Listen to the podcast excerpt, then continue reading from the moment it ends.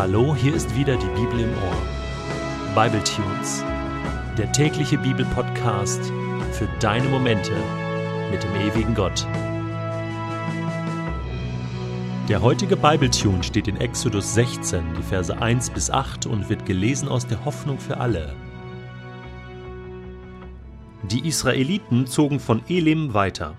Am 15. Tag des zweiten Monats, nachdem sie Ägypten verlassen hatten, erreichten sie die Wüste Sin, die zwischen Elim und dem Berg Sinai liegt.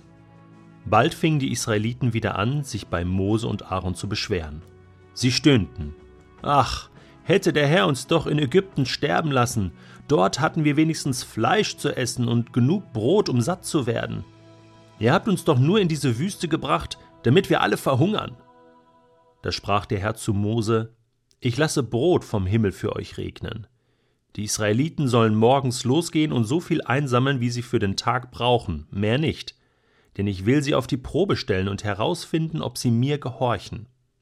Wenn sie am sechsten Tag die eingesammelte Nahrung zubereiten, werden sie entdecken, dass es doppelt so viel ist wie sonst.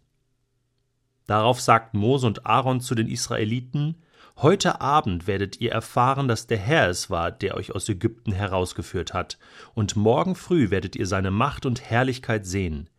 Er hat eure Vorwürfe gehört. Denn mit eurem Klagen lehnt ihr euch nicht gegen uns auf, sondern gegen ihn. Trotzdem wird er euch abends Fleisch zu essen geben und am Morgen Brot genug. Er hat gehört, wie ihr ihn anklagt. Euer Murren richtet sich ja nicht gegen uns, sondern gegen den Herrn.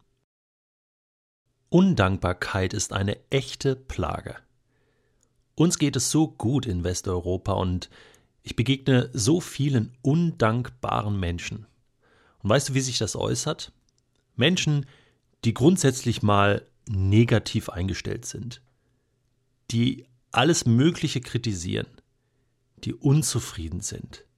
Und wenn es irgendetwas gibt, was schlecht läuft, dann sucht man nach den Fehlern und versucht es, den anderen auch in die Schuhe zu schieben. Sogar eigene Dinge, die schlecht laufen, da sind immer die anderen schuld. Kennst du solche Menschen?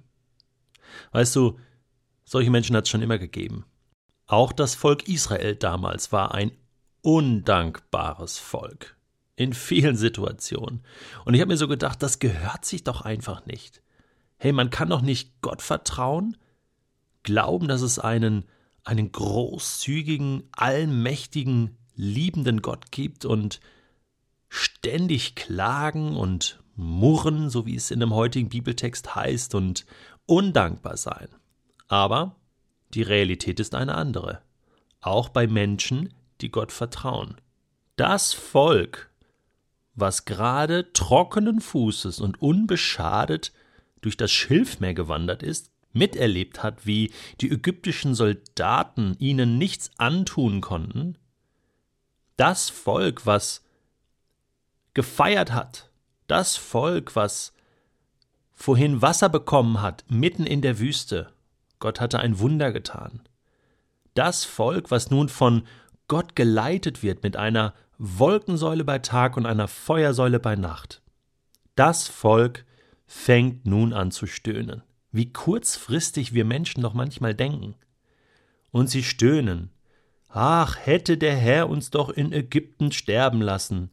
Dort hatten wir wenigstens Fleisch zu essen und genug Brot, um satt zu werden. Ja, vielleicht schon genug zu essen, aber jeden Tag wurden sie ausgepeitscht, angetrieben, mussten hart arbeiten, waren Gefangene in Unfreiheit, Sklaven. Wir denken manchmal so kurzfristig. Dort hatten wir genug. Ach, hätte der Herr uns doch dort sterben lassen. Also wenn ich Mose gewesen wäre, wahrscheinlich wäre ich an der Stelle schon einmal kurz ausgetickt und gesagt, ja, dann geht doch nach Hause. Haut doch ab. Geht doch zurück. Versucht doch durchs Schilfmeer zu schwimmen und geht zurück und meldet euch als freiwillige Helfer in Ägypten. Die werden sich freuen. Dann habt ihr euer Fleisch und dann könnt ihr da auch sterben. Oder noch besser, warum seid ihr überhaupt mitgekommen? Ihr hättet ja den Türpfosten nicht mit Blut anstreichen müssen, dann wäre schon mal einer von euch tot. Ihr hättet ja nicht mitkommen müssen. Es ist alles freiwillig. Hättet doch gleich in Ägypten bleiben können. Natürlich sagt Mose das nicht. Vielleicht denkt er das nur. Aber das ist schon krass, was die Israeliten ihnen vorwerfen. Sie sagen, ihr habt uns doch nur in diese Wüste gebracht, damit wir alle verhungern. Ja, sage mal, wie weit kann man eigentlich weg sein von der Realität? Warum kann man so verbohrt sein und die Dinge völlig missinterpretieren? Und die Schuld für die eigene Lage immer in die Schuhe des anderen schieben. Mose und Aaron, die haben ihr Leben eingesetzt für dieses Volk. Und ihr Ziel wird sicherlich nicht gewesen sein, das Volk hier in der Wüste verhungern zu lassen. Aber so ist das. So reagieren Menschen, die undankbar sind, die nicht checken, was hier eigentlich läuft. Es ist sehr interessant, wie Gott jetzt darauf reagiert. Er sagt dazu gar nichts. Er sagt, hey, morgen lasse ich Brot vom Himmel für euch regnen. ich löse das Problem. Ich stopf eure Mäuler, ihr Kritiker. Manchmal macht Gott das so, dass er, dass er kritischen Menschen, stolzen Menschen einfach mit Segen begegnet. Und das ist dann sehr beschämend. Einfach so ein kleines Wunder macht. Einfach so, ist so wie so feurige Kohlen auf das Haupt legen und einfach zeigen, wie gütig ich bin. Das ist Gottes Strategie. Denn Gott weiß eins, diese Kritik richtet sich eigentlich nicht gegen Mose. Mose und Aaron sind eigentlich auch nicht die, die das Volk tatsächlich herausgeführt haben aus Ägypten. Erinnern wir uns. Das ist Gottes Sache. Ich bin gekommen, um mein Volk zu führen, und er ist der Chef. Er führt dieses Volk an. Mose und Aaron gehen nur dahin, wo die Wolkensäule und die Feuersäule hingeht. Gott ist der Chef. Gott ist mit ihnen. Die Kritik richtet sich gegen Gott. Und genau das sagen Mose und Aaron auch. Sie lassen die Kritik abperlen und sagen, hey, wir gehören zu euch, wir gehören auch zum Volk. Und eure Kritik richtet sich eigentlich gegen Gott. Deswegen passt auf, was ihr sagt. Gott meint es gut mit euch. Aber hört auf, so undankbar zu sein, so starrsinnig zu sein. Ich habe heute Morgen mit meiner Frau zusammen eine tolle Andacht von Sarah Young in ihrem Buch Ich bin bei dir gelesen. Und da schreibt sie, ich lade dich ein, ein Leben zu führen, das von Dankbarkeit erfüllt ist. Ich möchte, dass alle Augenblicke deines Lebens von Danksagung begleitet werden. Die Grundlage für deine Dankbarkeit ist meine Souveränität.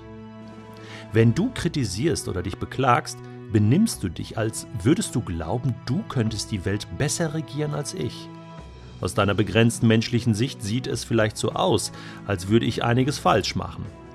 Aber du weißt nicht, was ich weiß, und du siehst nicht, was ich sehe. Wenn ich den Vorhang zurückzöge und dich in den Himmel schauen ließe, würdest du viel mehr verstehen. Erkenne meine Souveränität an, indem du mir in jeder Lebenslage dankst.